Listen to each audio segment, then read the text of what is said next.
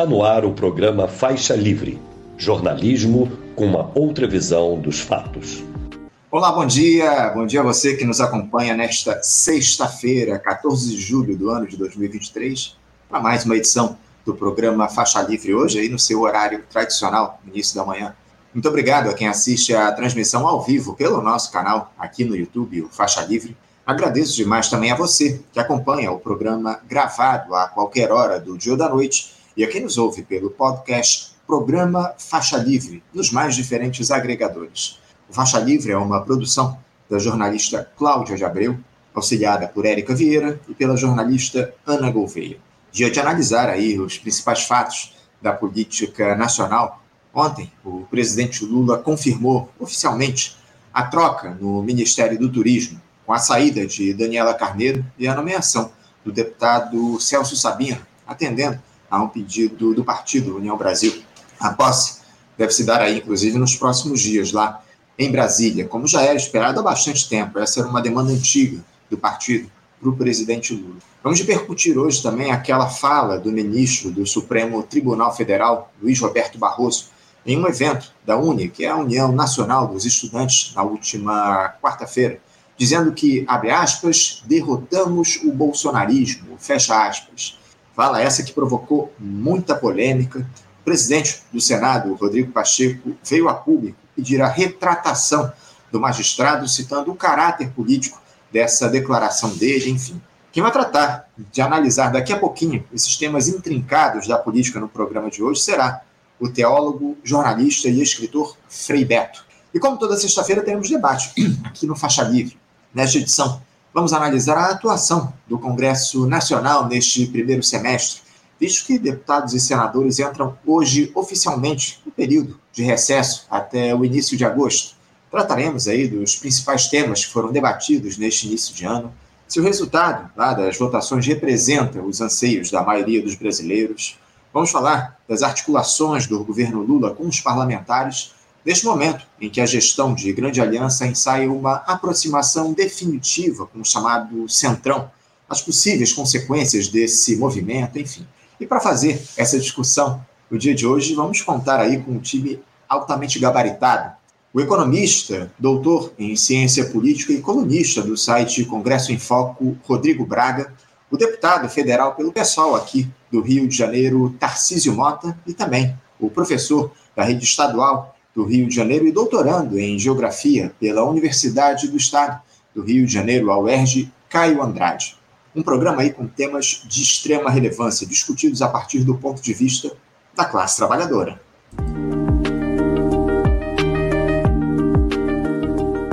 Abrindo as entrevistas na edição de hoje, eu saúdo do outro lado da tela o nosso primeiro entrevistado, o teólogo, jornalista e escritor Frei Beto. Frei Beto, bom dia. Bom dia, Anderson. Bom dia a todos os ouvintes e que nos assistem aí pela faixa livre. Para mim é uma honra esse convite de vocês. Sempre gosto de dialogar com vocês. A honra é nossa contar aqui com a sua participação. O senhor sempre de fato aceita aqui aos nossos chamados. Agradeço muito, Frei, a sua participação conosco aqui na edição desta sexta-feira.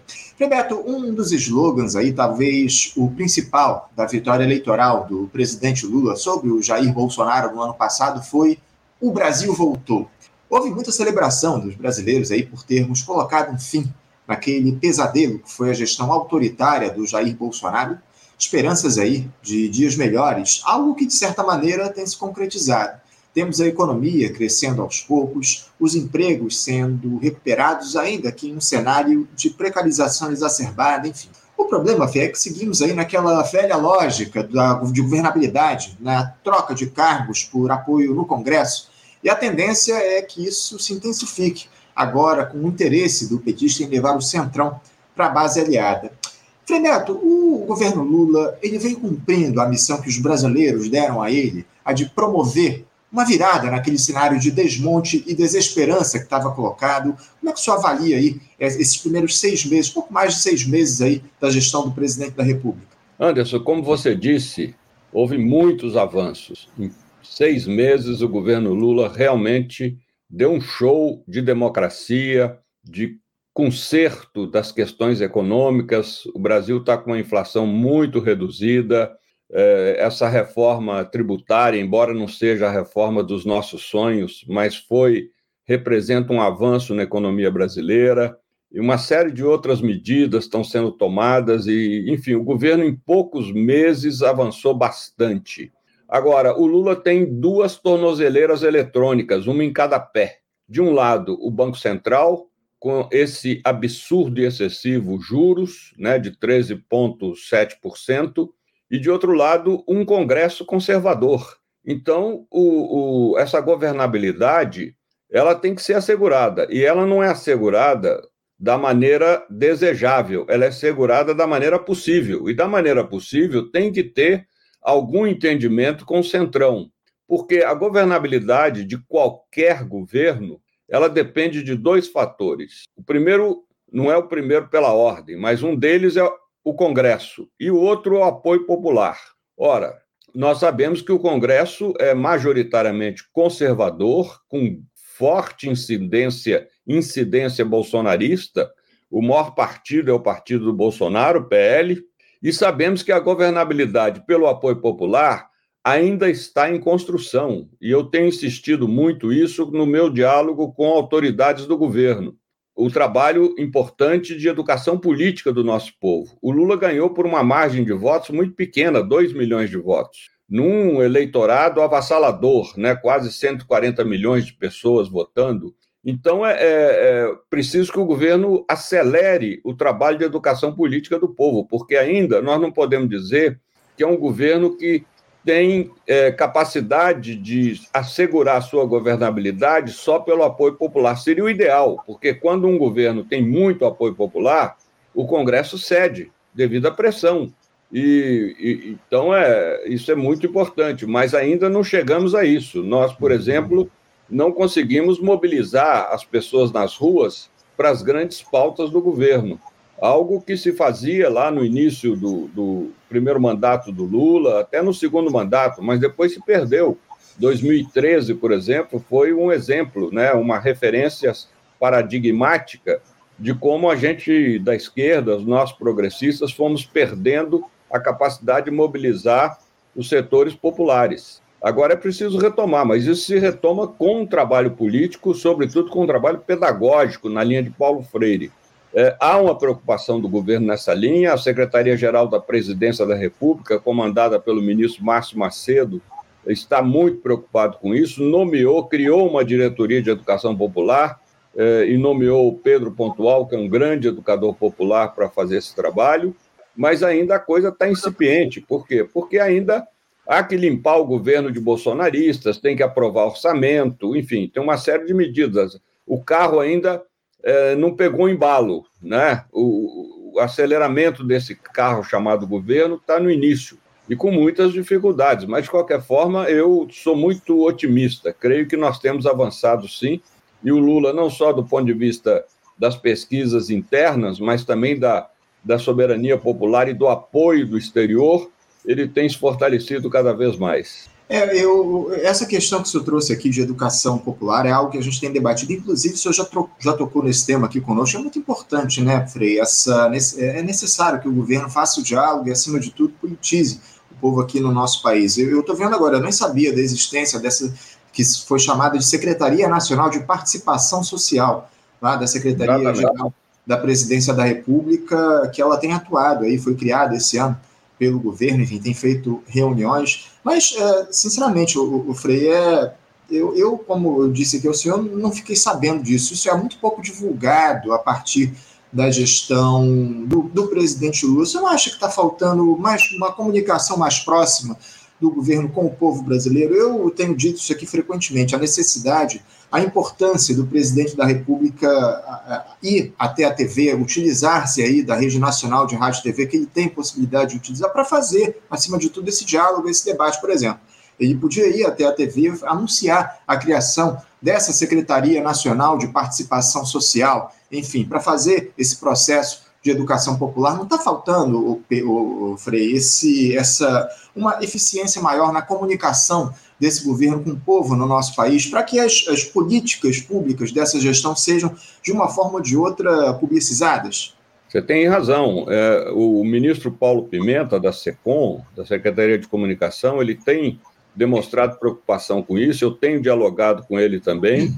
Agora, é preciso que o governo é, aproveite essa enorme máquina é, de, de rádio, televisão, internet que ele possui, que é a empresa brasileira de comunicação, que tem um, uma multiplicidade de reprodutoras de canais, rádios, reprodutores em todos os estados do Brasil, para poder desenvolver esse trabalho. Isso ainda está engatinhando, né?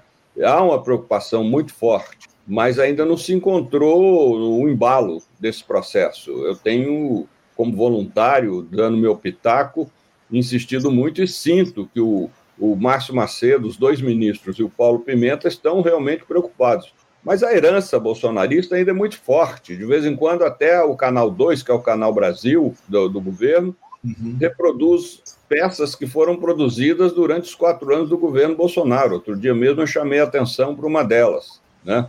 E o ministro falou: é, nós ainda não conseguimos orçamento, não conseguimos mudar todo o quadro é, técnico e de jornalistas aqui, estamos encaminhando nesse sentido. Eu concordo com você, a coisa ainda não engrenou, mas eu, eu, eu confirmo que há uma preocupação nesse sentido.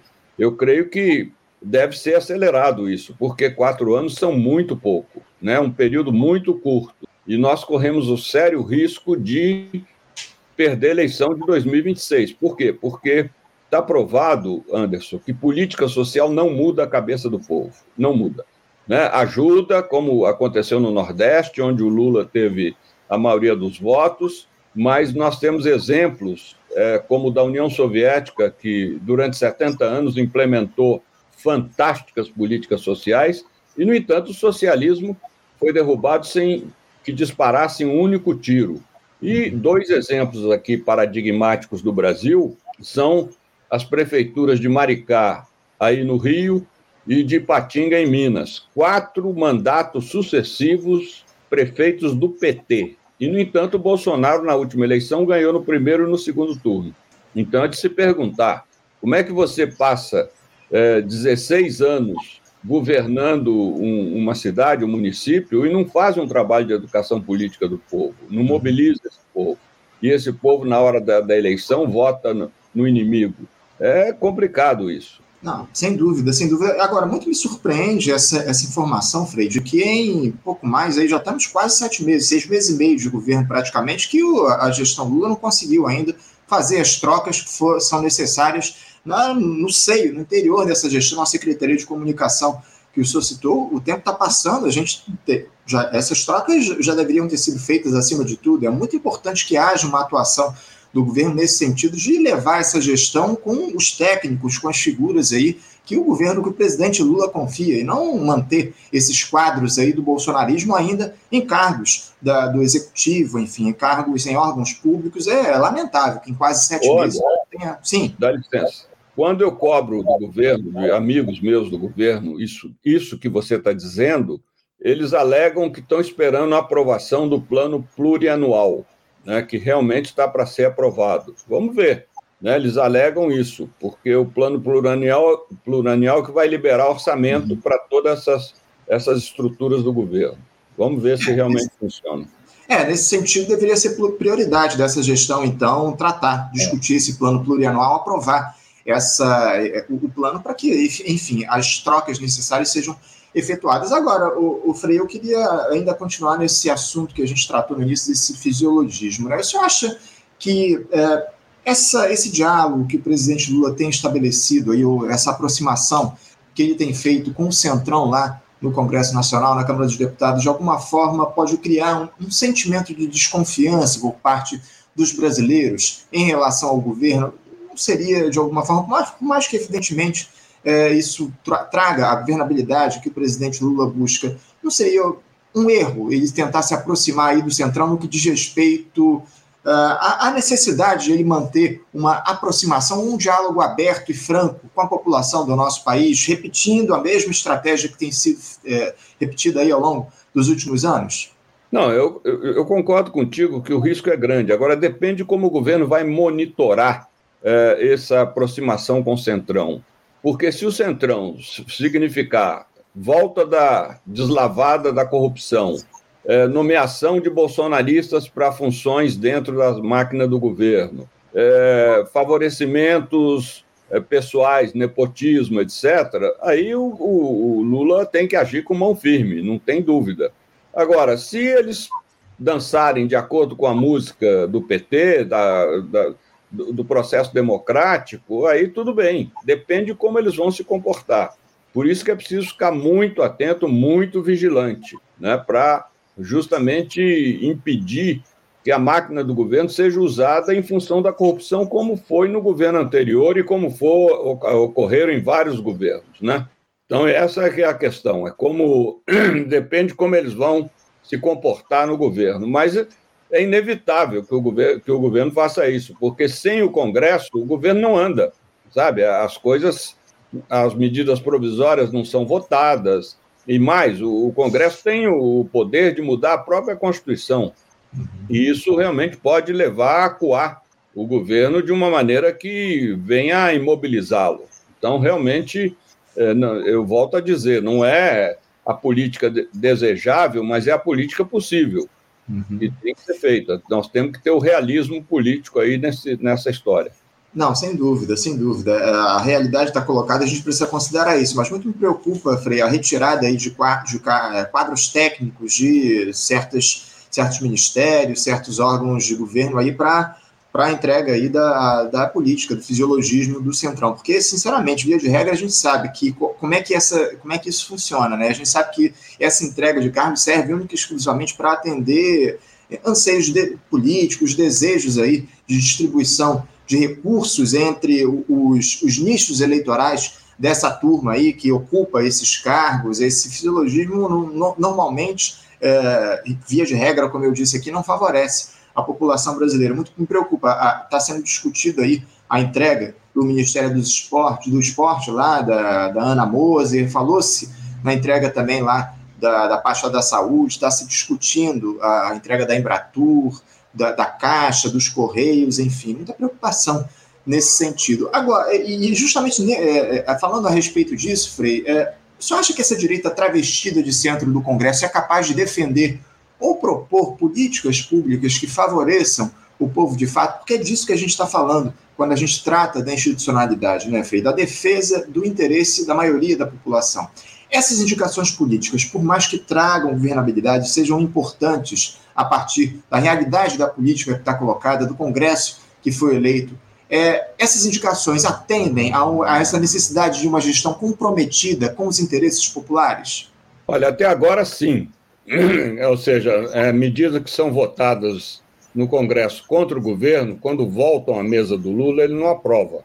E, e, e tudo isso que você se referiu, de mudanças de funções, ainda por enquanto são especulações, uhum. elas não ocorreram. Então vamos aguardar, porque tem muito disso que diz. Eu participei do governo e sei como essas fake news, ou mesmo essas notícias aí, são divulgadas para poder desestabilizar o governo, fazer pressão sobre a máquina do governo e a própria decisão é, do executivo. Então vamos aguardar, vamos ver. Agora eu duvido muito que alguma coisa venha a ocorrer contrariando o projeto que o Lula apresentou durante a campanha.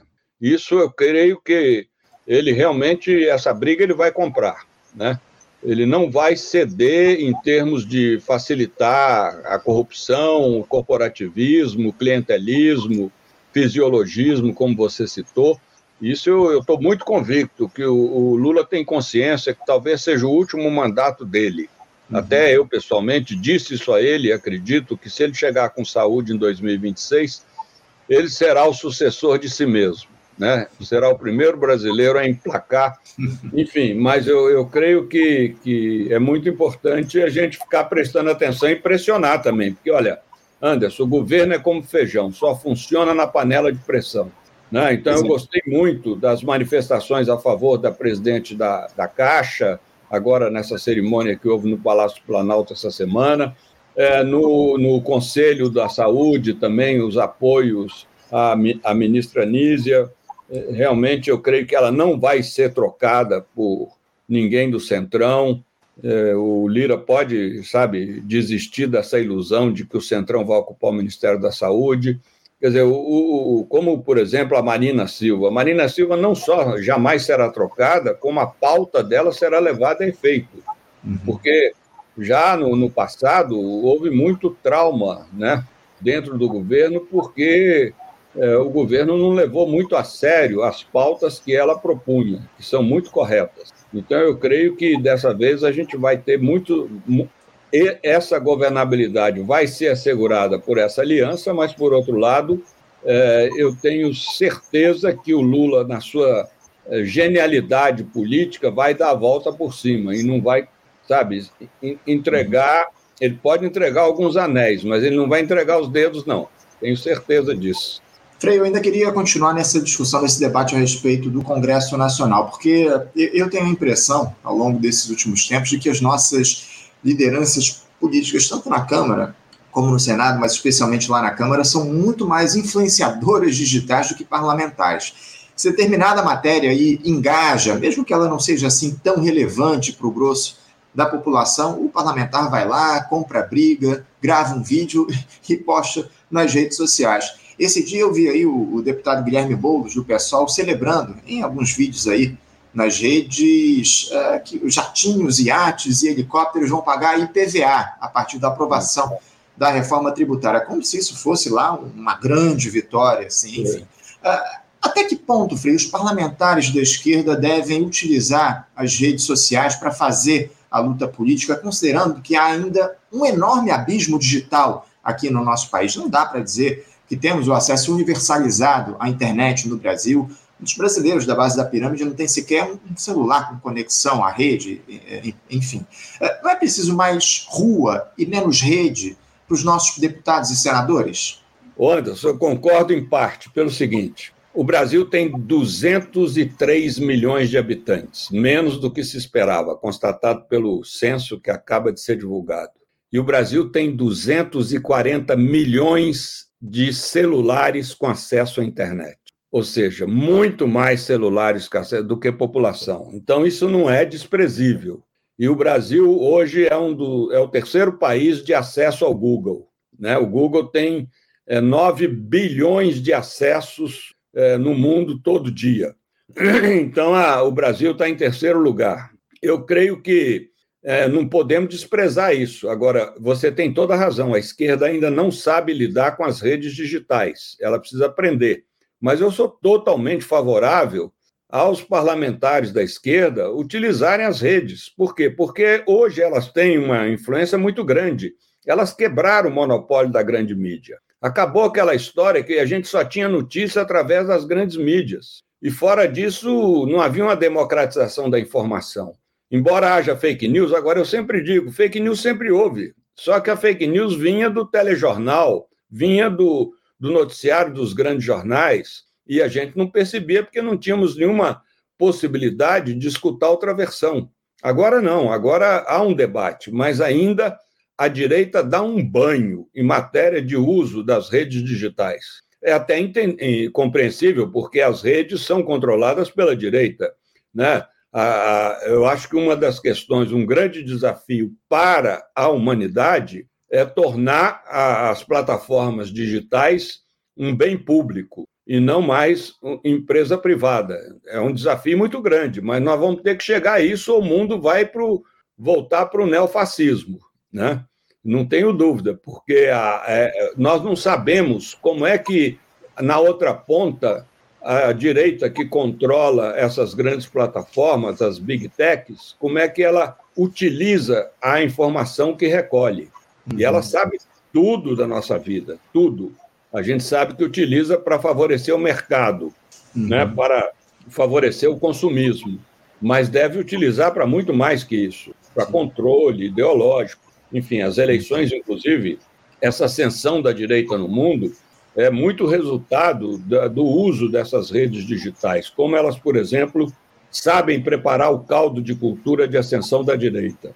E um dos principais fatores, um dos principais ingredientes desse caldo é a insegurança. Quanto mais você dissemina insegurança, mais as pessoas buscam um avatar, um grande pai, um grande líder que possa apresentar segurança a elas. Então, uhum. elas preferem a segurança do que a democracia. Sim.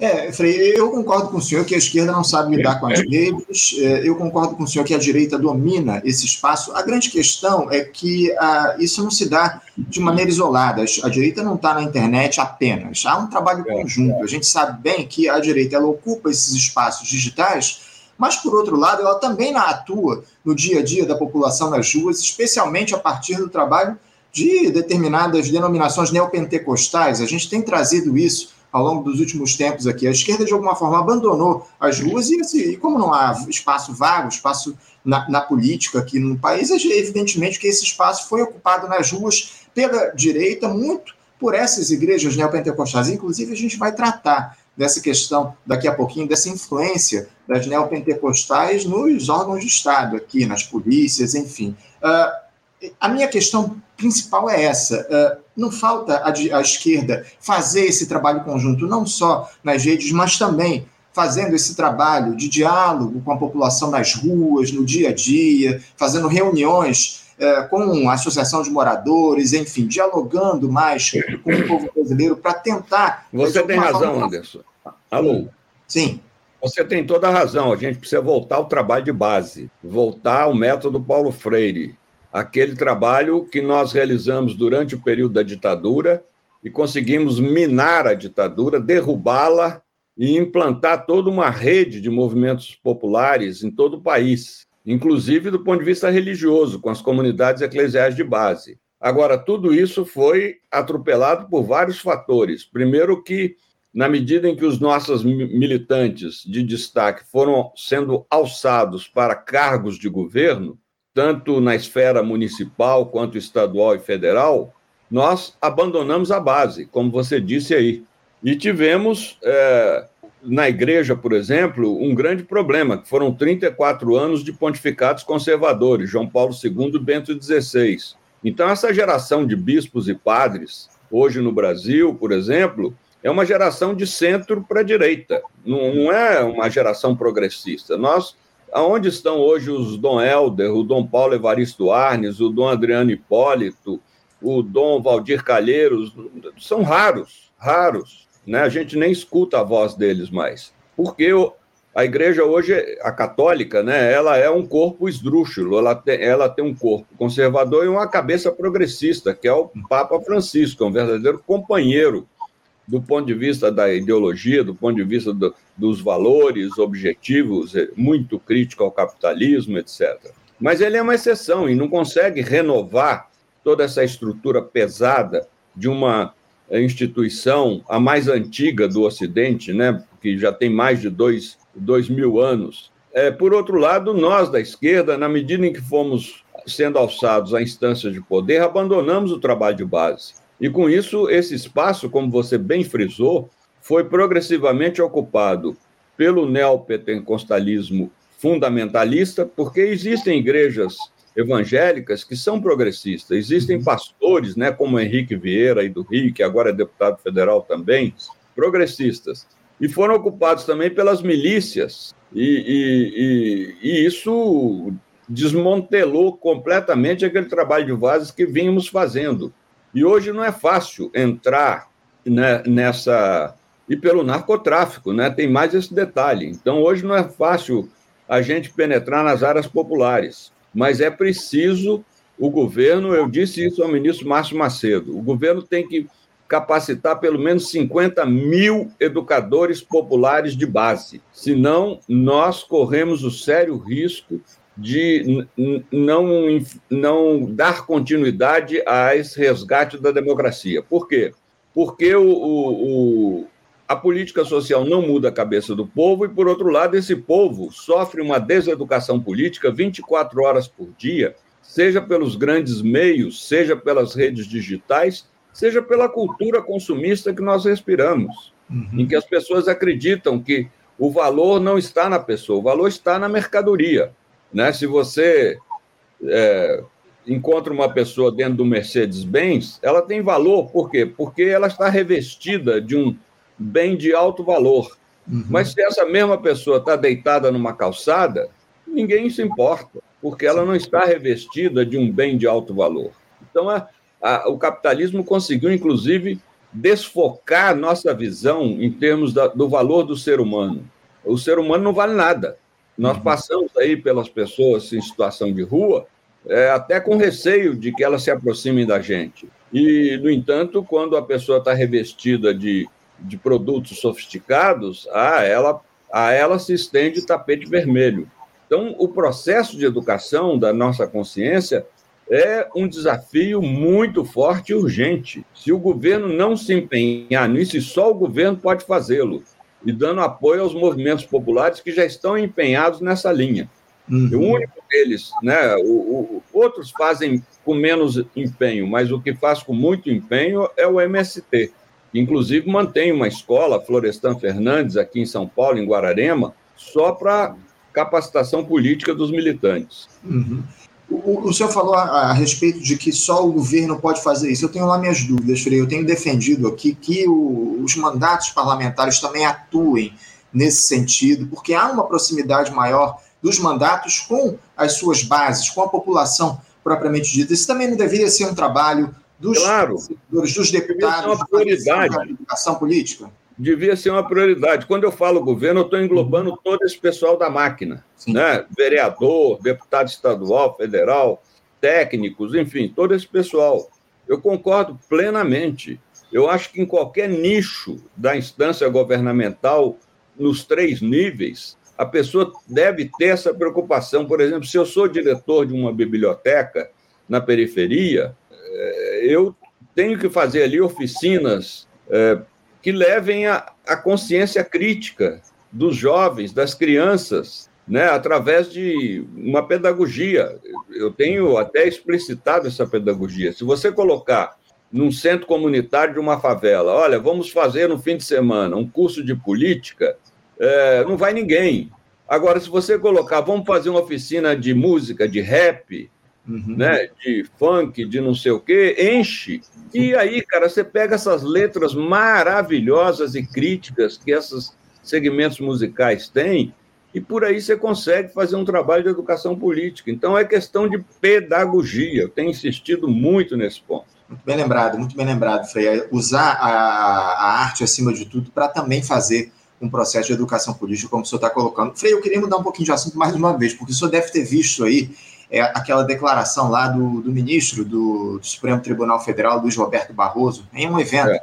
da União Nacional dos Estudantes, a UNE, na última quarta-feira, onde ele disse o seguinte: abre aspas, essa é a democracia que conquistamos. Nós derrotamos a censura, nós derrotamos a tortura, nós derrotamos o bolsonarismo para permitir a democracia e a manifestação livre de todas as pessoas. Fecha aspas. Como não poderia deixar de ser aí, as redes de extrema-direita entraram em polvorosa a partir dessa fala. Os apoiadores do ex-presidente inelegível estão aí pedindo o impeachment do magistrado do Supremo, punição que deveria ter sido aplicada, inclusive, ao próprio Bolsonaro, diga-se de passagem. Mas, essa, mas não foi só o bolsonarismo que reagiu, Frei, porque ontem o presidente do Senado, Rodrigo Pacheco, pediu uma retratação do Luiz Roberto Barroso, citando o caráter político e infeliz dessa sua declaração. Como é que o senhor interpretou essa fala do ministro do Supremo, Frei? O senhor acha é, apropriado um magistrado da Suprema Corte atuar dessa forma, dizer esse tipo de coisa em um evento político? Bem, Anderson, primeiro eu vou dizer uma coisa que é minha convicção há muito tempo. Ministro do Supremo Tribunal Federal só deveria ter direito de abrir a boca em público no tribunal no tribunal. Para mim é um absurdo essa promiscuidade de ministros com empresários, com políticos, com festivais, com mordomias aqui em Portugal, não sei aonde, nos Estados Unidos, sabe? E se metendo em tudo quanto é assunto. Eu acho um absurdo isso. Devia ser. A Constituição devia ter previsto isso. Ministro do, da Suprema Corte só abre a boca em público vestido com aquela capa preta, né, com a roupa de honra do, da função, e no tribunal. Essa é a minha opinião. Né? É, exatamente. Agora, já que foi dito, eu não, não, condeno o ministro Barroso pelo que ele disse, não. Né? Eu só acho que ainda não podemos comemorar tanta democracia assim. Por exemplo, ele citou a tortura. A gente acaba de ver que um Estado governado pelo PT tem torturas brutais, que é o Ceará. Né? Isso acaba de ser denunciado. Então, não é um Estado governado por um bolsonarista. Há muitos anos é governado pelo PT. Então, a, a questão da tortura, por exemplo, ainda existe muito. Então, ainda não dá para ficar comemorando. É, o Lula, volta a dizer, ganhou por uma margem de votos muito pequena. Mas eu tenho que concordar com o ministro que realmente há que comemorar que temos hoje um resgate da democracia, bem ou mal. Uhum. Já não estamos mais governados por um miliciano. Isso é muito importante, isso é muito significativo. Então, não, não acho que, sabe, é, é, essa coisa de cassação, isso é bobagem, né? Ainda mais porque o Pacheco, como bom mineiro, e eu posso falar porque sou mineiro, né? ele fica em cima do muro, sabe por quê? Para ver melhor dos dois lados. É por isso que o mineiro fica em cima do muro, né? Para ver. Então, a hora ele pende para cá, a hora ele pende por ali, enfim. E é uma bobagem. Eu acho que o Barroso já que eles têm direito de falar em outras instâncias, sabe, exerceu o direito dele e, fe, e, e fez uma e proferiu um, uma opinião com a qual eu concordo, estou plenamente de acordo. Uhum. E por, por, agora acho que em princípio o ministro do Supremo não deveria falar em público. É isso, eu tenho muita preocupação com esse tipo de atuação política do, dos magistrados do Supremo Tribunal Federal, algo que tem se repetido ao longo dos últimos tempos. Enfim, eu acho muito justa essa preocupação, inclusive, do Luiz Roberto Barroso, do, do presidente do Senado, Rodrigo Pacheco, em fazer essa declaração pedindo uma retradação do Barroso. Enfim, vamos ver que é, como é que isso é. vai se dar ao longo dos próximos tempos. Esse processo de politização do Supremo Tribunal Federal é muito perigoso. Para a gente encerrar aqui, Frei Beto, porque ontem a gente tratou aqui no programa sobre esse programa da Igreja Universal do Reino de Deus, que já existe desde 2018 e se propõe a promover assistência espiritual a integrantes das forças de segurança, isso em 24 estados do país. Intitulado Universal nas Forças Policiais, UFP, esse projeto promove reuniões e cultos que, na verdade, não passam de uma tentativa de doutrinação desses policiais com a utilização do proselitismo religioso. Eu não sei se o senhor tomou conhecimento desse, desse programa absurdo aí da Igreja Universal, que tem ligação orgânica com partidos políticos, inclusive aí o Republicanos, do governador de São Paulo, o Tarcísio de Freitas. Aliás, o, o estado de São Paulo aí talvez seja o que mais tem policiais adeptos a esse programa da Igreja Universal. Como é que o Estado brasileiro, Frei, o Estado brasileiro, que é laico, diga-se de passagem, deixa que esse tipo de coisa aconteça? Está se criando aí um exército armado de neopentecostais ultraconservadores? Tá, e o pior é isso. O pior é que a ideologia deles é essa ideologia religiosa, entre aspas, de extrema direita.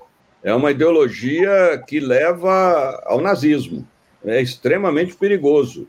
Não nos esqueçamos que o Hitler jamais se declarou ateu, o Mussolini jamais se declarou ateu. Todos eles eram católicos devotos e né, prestavam veneração à igreja e etc. Enfim, eu acho que é preciso ter muito cuidado e fazer esse alerta que você está fazendo aí, porque nós não podemos nem confessionalizar a política, nem partidarizar as religiões. É preciso manter o equilíbrio da relação fé e política, mas evitando esses dois riscos, que é quando se confessionaliza a política, como fez o, o Bolsonaro, sobretudo quando disse: quero nomear ministros terrivelmente evangélicos para o Supremo, e também não podemos partidarizar. Você não pode ter uma paróquia, uma igreja, que diga aqui só entra petistas ou aqui só entra bolsonaristas. Não, a gente tem que respeitar a diversidade, a pluralidade política, é, de gênero, enfim, de todos os sentidos.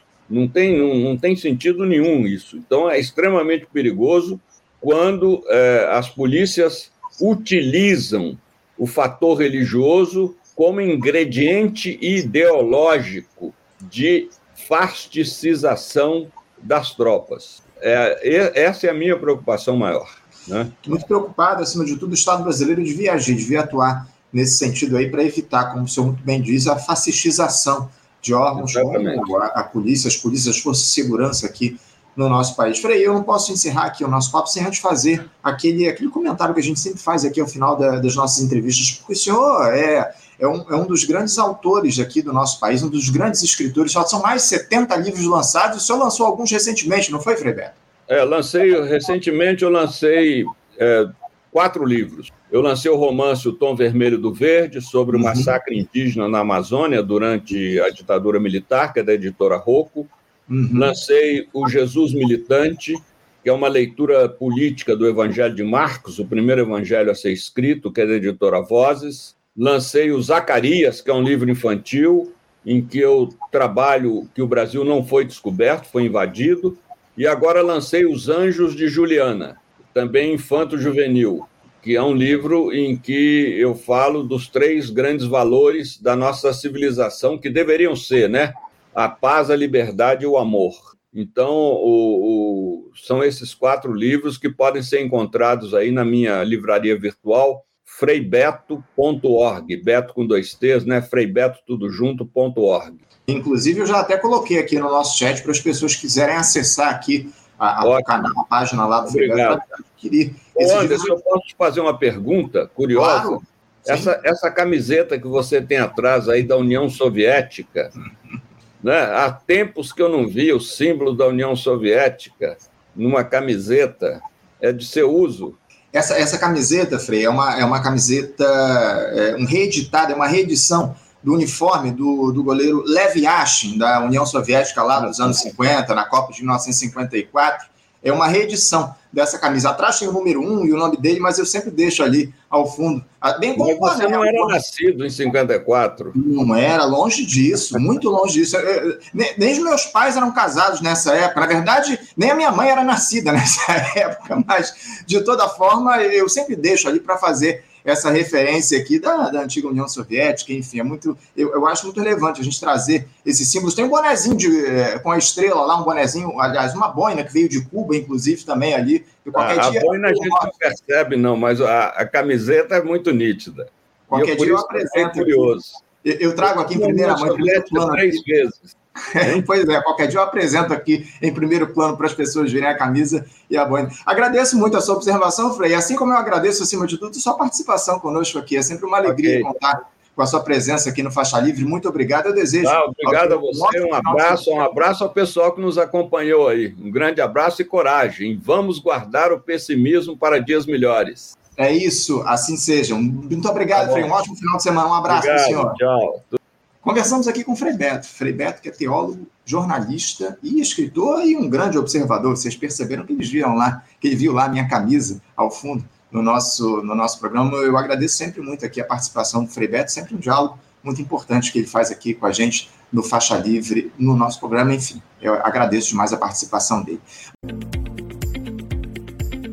Você, ouvinte do Faixa Livre, pode ajudar a mantê-lo no ar faça sua contribuição diretamente na conta do Banco Itaú, agência 6157, conta corrente 99360, dígito 8. Esta conta encontra-se em nome do Sindicato dos Professores do Município do Rio de Janeiro e região, o Simpro Rio, uma das nossas entidades patrocinadoras, mas seus recursos são destinados exclusivamente para o financiamento do nosso programa. Você pode fazer sua doação de qualquer valor, utilizando também a nossa chave Pix, que é ouvinte@programafaixalivre.com.br. Sua contribuição é fundamental para a manutenção desta trincheira progressista no ar.